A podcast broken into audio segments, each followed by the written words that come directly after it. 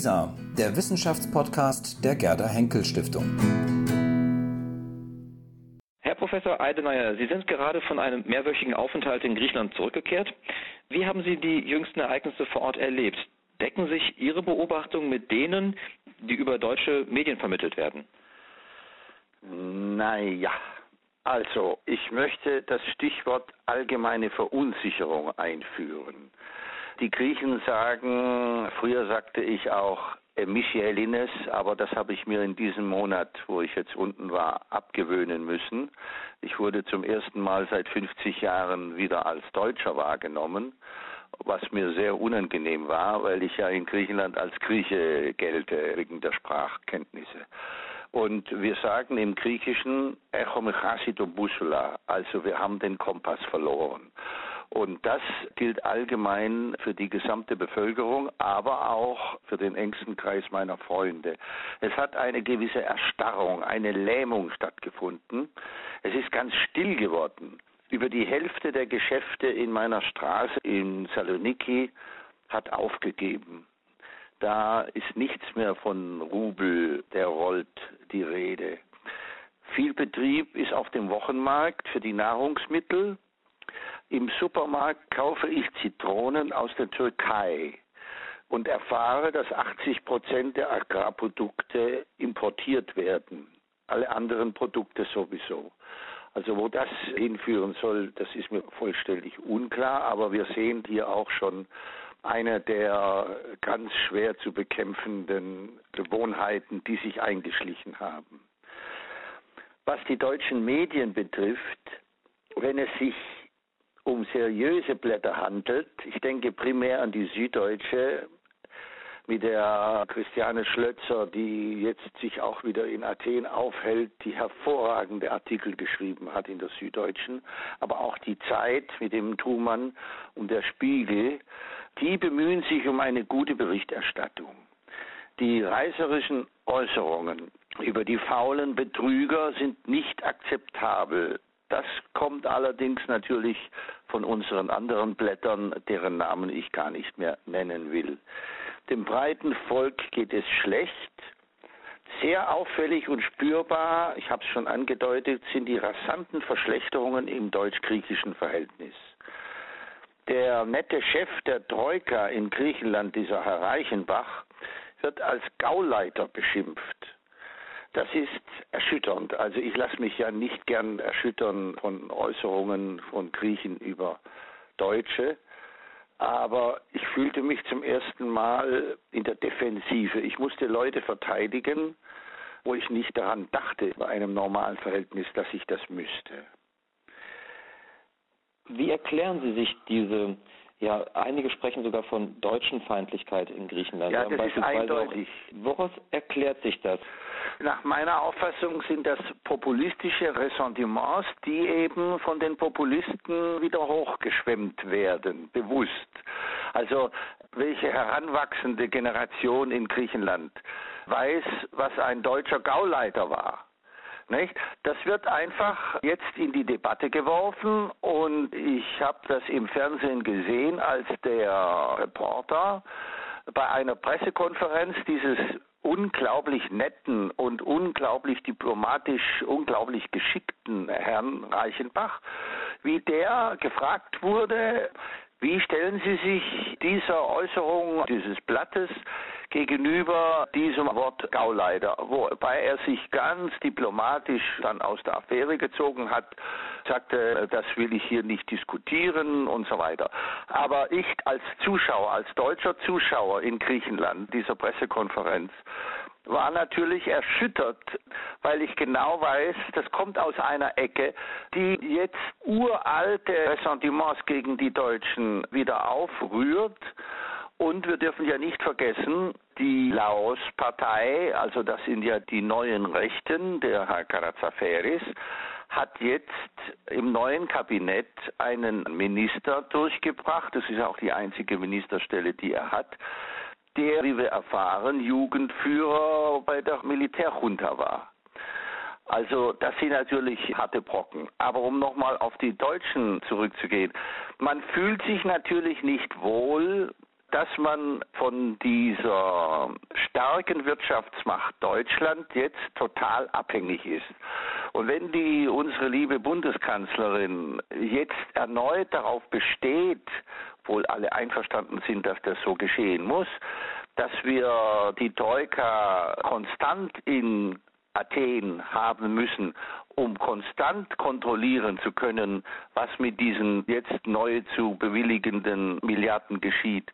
Dadurch empfinden die Leute einen tiefen Hass gegen den Spender weil sie natürlich genau merken, hier geschieht etwas, was wir nicht ändern können. Und diese starken Deutschen, es wird ja auch vom zweiten Einmarsch 41 geredet jetzt, wenn ich meine Bank betrete und da sitzen ungefähr 30 bis 40 Leute und ich ziehe meine Nummer und hinten sieht mein Freund, der Kassierer, einer von an der Kasse, sieht mich und schreit, was hat die Merkel mit uns gemacht? Und dann richten sich diese 40 Köpfe auf mich. Aha, da muss irgendwo, wer, wer ist denn das da? Und dann merken die, dass ich wohl ein Deutscher bin. Und ich schreie genauso zurück, äh, Rode die Psifisa. Ich habe sie nicht gewählt und werde sie auch nicht wählen. Und dadurch lachen alle. Und damit ist die Situation mehr oder weniger bereinigt. Aber dieser Hass auf die Frau Merkel in dem Moment, wo sie mehr oder weniger von ihr abhängig sind, der ist unvorstellbar. Das ist nicht zu fassen. Ich bin noch nie so gern aus Griechenland raus wie in diesen Tagen. Als in Deutschland lebender Grieche muss man andererseits ertragen, dass Blätter wie die Bild-Zeitung, die eben für große Stimmungsmache hier zuständig sind, ja. auch eine gewisse Meinungsführerschaft auch immer wieder erringen können, dass die solche Dinge schreiben wie die faulen Griechen, die Pleite-Griechen, ja. die Betrüger-Griechen, gibt uns die Akropolis oder gibt uns einige Inseln ja, ja. als Entschädigung und so weiter. Mich ärgert sowas sehr hier als in Deutschland lebender Grieche. Auf der anderen Seite frage ich mich, kommt das in Griechenland an? Also kommt diese Berichterstattung in Griechenland auch an? Aber auf Punkt und Komma die warten geradezu. Fast täglich in den Nachrichten kommen mit Bild diese Äußerungen. Die werden sofort übersetzt. Die schlimmsten Äußerungen, die ich in Deutschland niemals lesen würde als Deutscher. Es wird sofort von allen Blättern verbreitet. Es ist unglaublich.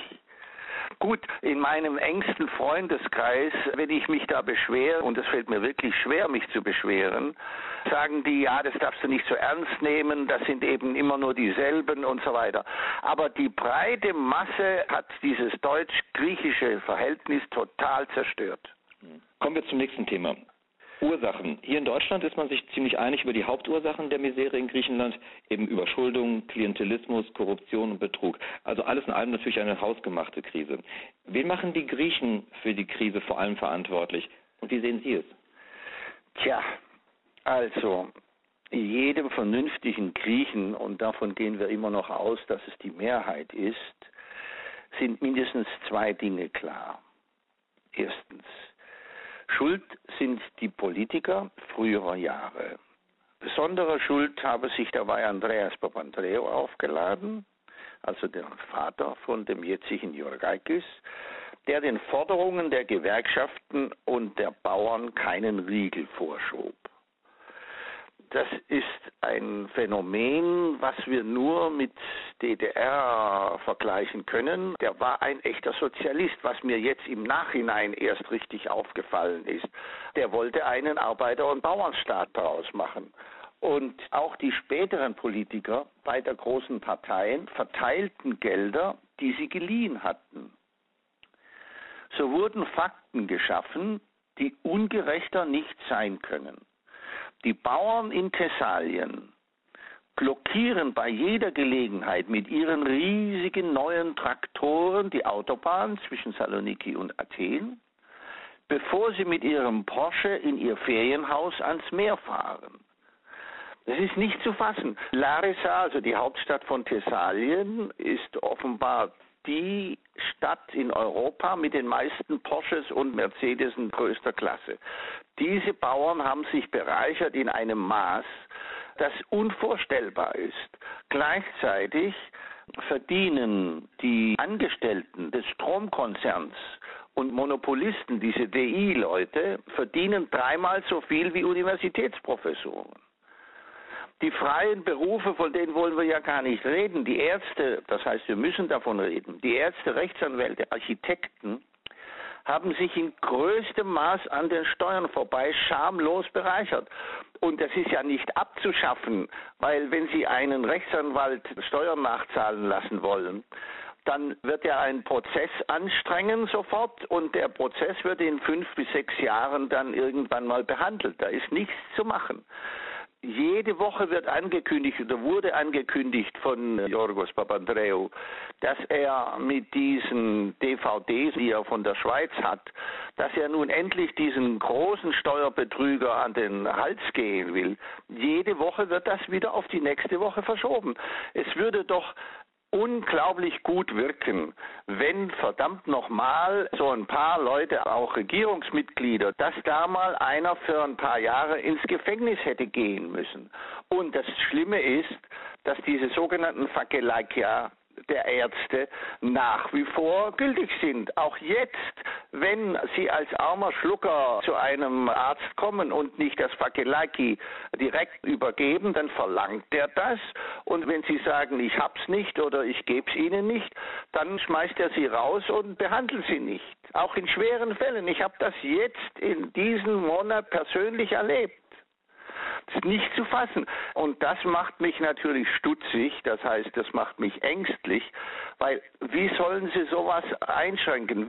Wenn mal diese Notropia also diese Verhaltensweise sich so eingebürgert hat, wie es in den letzten Jahren sich offenbar eingebürgert hat, dann ist das fast unmöglich, da rauszukommen. Zweitens, also das war nur die erste, was eigentlich allem vernünftigen Griechen klar war. Das zweite ist, jeder Grieche kennt auch die Zusammenhänge zwischen mangelnder Kontrolle aus Brüssel und der Exportstrategie der europäischen Länder. Hier steht natürlich der Kauf von Rüstungsgütern, von den U-Booten aus den Kieler Werften bis zu den Gewehren aus dem Schwarzwald an erster Stelle neben allen anderen Annehmlichkeiten aus den Häusern Siemens, Daimler, VW, Stiebel, Eltron und so weiter, wie diese netten Firmen alle heißen, die mit dem Euro zu gleichem Preis wie in Deutschland zu haben waren. Und damit ist jedem klar, warum die Kontrolleure in Brüssel blind waren, solange deutsche oder französische Exporte damit ermöglicht wurden. Das ist ja bis heute die Politik von unserer Bundeskanzlerin oder überhaupt von jeder deutschen Regierung, dass natürlich der Export bestehen bleiben muss wenn die Griechen kein Geld mehr haben und dann diese Exportgüter aus Deutschland nicht mehr kaufen, dann ist natürlich Deutschland genauso dran wie Italien und andere. Nicht? Warum sind wir Exportweltmeister? Also diese Zusammenhänge sind jedem Griechen klar, aber das ist natürlich vollständig ausgeschlossen, dass man da als einfacher Mensch entgegensteuern kann. Ich habe ja keine Alternative. Ich kann ja kein griechisches Auto kaufen oder ein griechisches Elektrogerät. Mir ist mein Rasierer kaputt gegangen. Und dann ging ich in einen Elektroladen und wollte einen ganz billigen kleinen Rasierapparat kaufen, einen elektrischen. Dann hat er mir für 18 Euro einen solchen verkauft. Ja, ich habe den aufgeladen, 20 Stunden, der hat einfach nicht rasiert. Das war ein griechischer Rasierapparat. Und insofern bleiben diese deutschen Produkte natürlich dominant oder auch die französischen oder italienischen Elektrogeräte dominant auf dem griechischen Markt. Aber das ist natürlich der Triumph des Markts über die Politik. Die Lobby der Rüstungsindustrie wird gewiss an einer Milderung der Spannungen zwischen der Türkei und Griechenland nicht interessiert sein. Wir verkaufen ja an die Türkei dieselben Waffen. Im Gegenteil, wenn die Politiker auf beiden Seiten im unvorstellbaren Ausmaß geschmiert werden, hat der vernünftige Bürger keine Chance, sich dagegen zu wehren. Punkt 3. In Griechenland ist nun eine neue Regierung am Ruder. Nach dem Rücktritt von Georgos Papandreou übt nun für eine Übergangszeit der Ökonom Lukas Papasimos das Amt des Ministerpräsidenten aus. Welche Möglichkeiten hat er, außer eben die Beschlüsse der sogenannten Troika, also aus EZB, EU und IWF, umzusetzen? Trauen Sie ihm und seiner Übergangsregierung mehr als das zu? Ich erinnere mich daran oder ich erinnere Sie daran, dass der neue Ministerpräsident genau jener Wirtschaftsfachmann war, der Griechenland in die Eurozone gebracht hat. Nämlich, der war damals Präsident der Trapeza di Seladas, also der Bank Griechenlands, der staatlichen. Und zwar mit jenen gezinkten Statistiken, wie wir jetzt allgemein wissen. Also dieser Papadimos war damals bestens informiert über diese Machenschaften, mit denen Griechenland in die Eurozone gekommen ist. Nicht? Er war sogar an vorderster Front. Er war verantwortlich. Er war ja nachher die rechte Hand von Trichet. Die neue Regierung besteht in der großen Mehrzahl genau aus den zum Teil durchaus fähigen Politikern, die das Vertrauen der Bevölkerung verspielt haben. Die Leute sind ja eben, wenn wir schon sagen, sie haben ihren Kompass verloren, dann geht das eben genau gegen die Personen, die jetzt wieder in der Regierung sitzen. Da haben sie ein bisschen die Ministerien gewechselt. Wenn ich mit dem Taxichauffeur da rede, dann schreit er mich an, ja, ja, ja, ja, also das sind Verbrecher und so weiter, diese Taxileute. Gleichzeitig, wenn ich aber frage, du, ich muss morgen auf den Flughafen und ihr macht allgemeinen Streik, dann steckt er mir ein Kärtchen zu Μπορώ να σας εξυπηρετήσω. Kann ich Ihnen behilflich sein? Dann lese ich auf dem Kärtchen, da gibt er mir seine Handynummer an, dann nimmt er seinen Privatwagen natürlich und bringt mich zum Flughafen. Und als ich das paar griechischen Freunden erzähle, das ist die griechische Art, wie man aus der Schwierigkeit rauskommt, sage ich, ja, ja, ich habe auch solche Kärtchen zu Hause. Nicht? Also das macht ja Griechenland immer wieder bewundernswert und auch liebenswert. Aber diese Köpfe, die da rollen müssten, nämlich weil sie verhasst sind, die sind jetzt mit 14 Ministerien, ist die PASOK wieder in der neuen Regierung.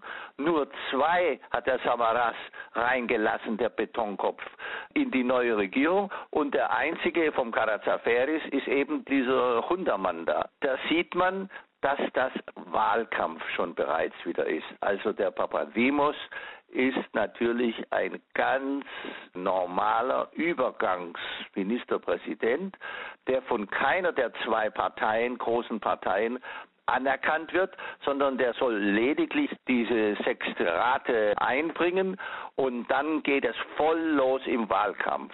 Dann wird der Samaras sagen, ich wollte mit den 14 nichts zu tun haben, ich habe nur zwei da drin, also müsst ihr näher Demokratie erstimmen. Die PASOK ist auf diesen Leim gegangen, weil sie natürlich den starken Venizelos nicht opfern wollte, der in Europa sehr bekannt ist. Also das ist eine Show-Regierung im Augenblick nach meiner unmaßgeblichen Einschätzung. Der Vorwahlkampf ist bereits in vollem Gange wobei alle Gräben zwischen den beiden großen Parteien wieder kräftig vertieft werden in diesen Monaten. Der Samaras spricht von neuen Verhandlungen mit der EU, obwohl er ganz genau weiß, also sowas Heuchlerisches ist ja überhaupt kaum vorstellbar. Es geht ihm nur darum, auch selber wieder von diesen Milliarden auch selber wieder was in die Tasche zu stecken. Das ist die alte Art, wie Politiker in Griechenland arbeiten. Mit Historisierungen ist man heute schnell bei der Hand. Wie schätzen Sie die Leistung von Yorgos Papandreou als Ministerpräsident Griechenlands jetzt im Nachhinein ein? Was hat er richtig gemacht? Was hat er vor allem falsch gemacht? Tja, das ist relativ schnell zu beantworten. Der Jorgakis als Enkel vom alten Jorgos und als Sohn vom Andreas Papandreou war als Person gewiss integer. Aber jene Auflagen, die aus Brüssel kamen, zu erfüllen, überstieg bei weitem seine Durchsetzungskraft, sowohl im Kabinett als auch in der Bevölkerung. Als dann plötzlich die Steine flogen gegen den Papoulias, wo der Papoulias die Parade abnehmen wollte, am 28. Oktober in diesem Jahr, die dann gestoppt wurde das war genau vorhersehbar. Das wusste jeder, dass die Leute einen solchen Hass auf diese Politiker haben, dass sie selbst vor solchen Heiligtümern wie eine Parade zum 28. Oktober, dass sie die stören würden. Die PASOK-Leute trauten sich ja nicht mehr aus dem Haus. Die wurden ja mit Tomaten beworfen. Und da war der Jorgakis eindeutig natürlich zu schwach. Das Volk lud seinen Frust bei ihm ab, ungerechterweise möchte man sagen, aber vorhersehbar, weil extreme Sparmaßnahmen, extreme Gehaltskürzungen. Meine Kumpels da, die waren Schulleiter in ihrem ganzen Leben, die kriegen jetzt mal 800 Euro im Monat. Ja, mein Gott nochmal. Also wahnsinnige Gehaltskürzungen, verbunden mit massiven Steuererhöhungen. Da müssen sie jetzt für die Wohnungen, in der sie wohnen, ja noch diese Immobilienzusatzsteuer bezahlen und all diese Sachen. Das kann keine demokratisch gewählte Regierung überstehen. Und genau das ist jetzt geschehen. Das war nur die Rache am falschen Mann. Das heißt, dass man sich rächt an einem Politiker, der sich eigentlich nichts zu Schulden kommen ließ, der für sein Vaterland gekämpft hat, im Gegensatz zu dem Samaras. Das ist also ganz eindeutig, aber die Leute in ihrer Verzweiflung, in der allgemeinen Verunsicherung, beschimpfen jetzt einen Ministerpräsidenten, nachdem sie sich eigentlich die Finger lecken könnten. Das ist ja kein Berlusconi-Typ oder so irgendein skandalträchtiger Mensch, sondern der hat gekämpft bis zum Umfallen. Aber unter diesen Bedingungen waren die Ausgangsvoraussetzungen so, dass sein Kampf aussichtslos war. Ich sage es nochmal, die Behandlung der Steuerhinterzieher, die ihr Vermögen in der Schweiz oder nach Deutschland geschafft haben, die war viel zu lasch. Das muss man dem Jorgos anlasten. Sie haben es bereits angedeutet. Papandreou hatte im Ausland den Respekt vieler anderer Regierungschefs. Er galt als integer. Dann aber kam die Initiative, ein Volksbegehren über die Sparbeschlüsse über die jüngsten Bestimmungen der Europäischen Union in Griechenland durchführen zu wollen. Das hat ihn sehr viele Sympathien gekostet und er hat sehr viel Kritik einstecken müssen. Lag er mit dieser Initiative auch in Ihren Augen falsch? Also wir haben uns an jenem Abend, wo er das verkündete, die Hände über dem Kopf zusammengeschlagen. Und mein Freund Kostas sagte, der ja immer die PASOK gewählt hat, das ist der schlimmste Fehler, den er je in seinem Leben hätte machen können. Also dass einen schlimmeren gibt es gar nicht. So eine Dummheit. Und ich musste ihm eigentlich beipflichten, weil uns klar war, dass man bestimmte Fragen nicht stellen darf. Wenn Sie in Deutschland eine Volksbefragung machen, wollt ihr Steuer zahlen oder nicht, dann werden wahrscheinlich die meisten sagen, wir wollen keine Steuern zahlen, obwohl sie wissen über die Bedeutung von Steuern. Insofern stimme ich meinem Freund Kostas zu, das war eine große Dummheit. Im Nachhinein habe ich aber in der FAZ jenen berühmten Aufsatz vom Habermas gelesen, den Sie wahrscheinlich auch kennen. Dem der Artikel von Frank Schirmacher vorausging. Genau, wo Habermas den Papandreou sehr lobt als die richtige Reaktion darauf, dass er gesehen hat, ja, ohne das Volk kann ich eine demokratische Regierung nicht führen. Und dann sei er eingebrochen, er wurde ja noch am nächsten Abend sofort nach Cannes zitiert und dann hat er der Sarkozy, der sich ja schon vorher negativ geäußert hatte und dann der, der Merkel gegenüber und innerhalb von 24 Stunden war dieses Referendum oder diese Volksabstimmung weg vom Fenster. Und das hat ihm sicher sehr geschadet, weil man natürlich von der Opposition her sagt, aha, das war jetzt also das letzte Röcheln eines Politikers. Man merkt, Sie kennen Griechenland gut, aber Sie leiden auch mit Griechenland mit.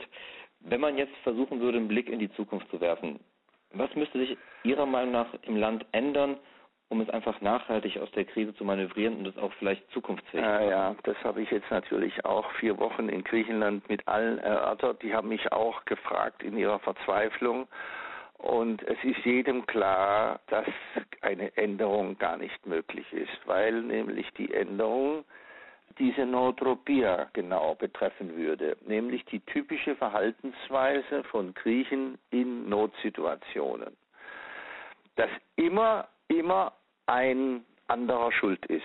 Diese Nootropia, die kann man nicht ändern. Das ist seit, naja, ich will jetzt nicht sagen seit dem 19. Jahrhundert, aber doch so alt eingesessen. Ich sehe da keine Verbesserungsmöglichkeit. Schuldig sind immer die anderen. Das sieht man jetzt auch bei der ungerechten Behandlung von der Frau Merkel ganz deutlich. Der Moment, wo ich am Tropf sitze, beschimpfe ich denjenigen, der mir den Tropf angelegt hat. Und wenn ich erfahre, dass die Staatsverschuldung bei all diesen Sparmaßnahmen bis 2020, das hält ja kein Mensch durch. Ich sage ja, das ist bei demokratischen Regierungen sind diese Sparmaßnahmen nicht durchzuführen. Bis 2020 sollen die auf 120 Prozent heruntergefahren werden. Dann bin ich in dem Zustand, in dem Italien, was ja höchst gefährdet ist, dann bin ich dann da erst. Ja, was hat das dann für einen Sinn? Ich frage mich. Der Staatsbankrott ist letztendlich unaufschiebbar. Und obwohl es meine griechischen Freunde nicht hören wollten, das heißt, sie wollten es genau von mir hören, wo ich ihnen beim Weggehen noch sagte, Leute, die, also das sind dann immer ja die anderen, auch die anderen Griechen, die werden sich nur dann ändern, wenn sie sich ändern müssen. Und das wäre tatsächlich, dass man den Euro aufgibt, dann gibt es wieder griechische Zitronen statt der türkischen, dann darf ich eine griechische Melone essen und muss nicht die italienisch eingeführte essen. Und ich muss mich mit diesem Rasierapparat rasieren, der nicht rasiert. Das ist nicht so einfach und das ist zynisch, aber vorher wird das nicht gehen. Keiner verzichtet, auch in Deutschland übrigens, keiner verzichtet auf etwas, was er erworben hat und was er meint, dass es ihm zusteht. Diese dauernde Kürzungen in den Gehältern und bei den Angestellten und den Beamten ist inakzeptabel. Es trifft genau die Falschen. Man muss diese Ärzte ins Gefängnis bringen. Man muss diese Klinikchefs mit den Fackelacke. Man muss einfach dann hart durchgreifen. Sonst ändert sich das nicht. Und das geht nur dadurch, dass die wirklich bankrott gehen und dann wieder von vorne anfangen. Herr Professor Eidner, haben Sie ganz herzlichen Dank für dieses sehr engagierte Gespräch. Ja. Vielen Dank. Bitte.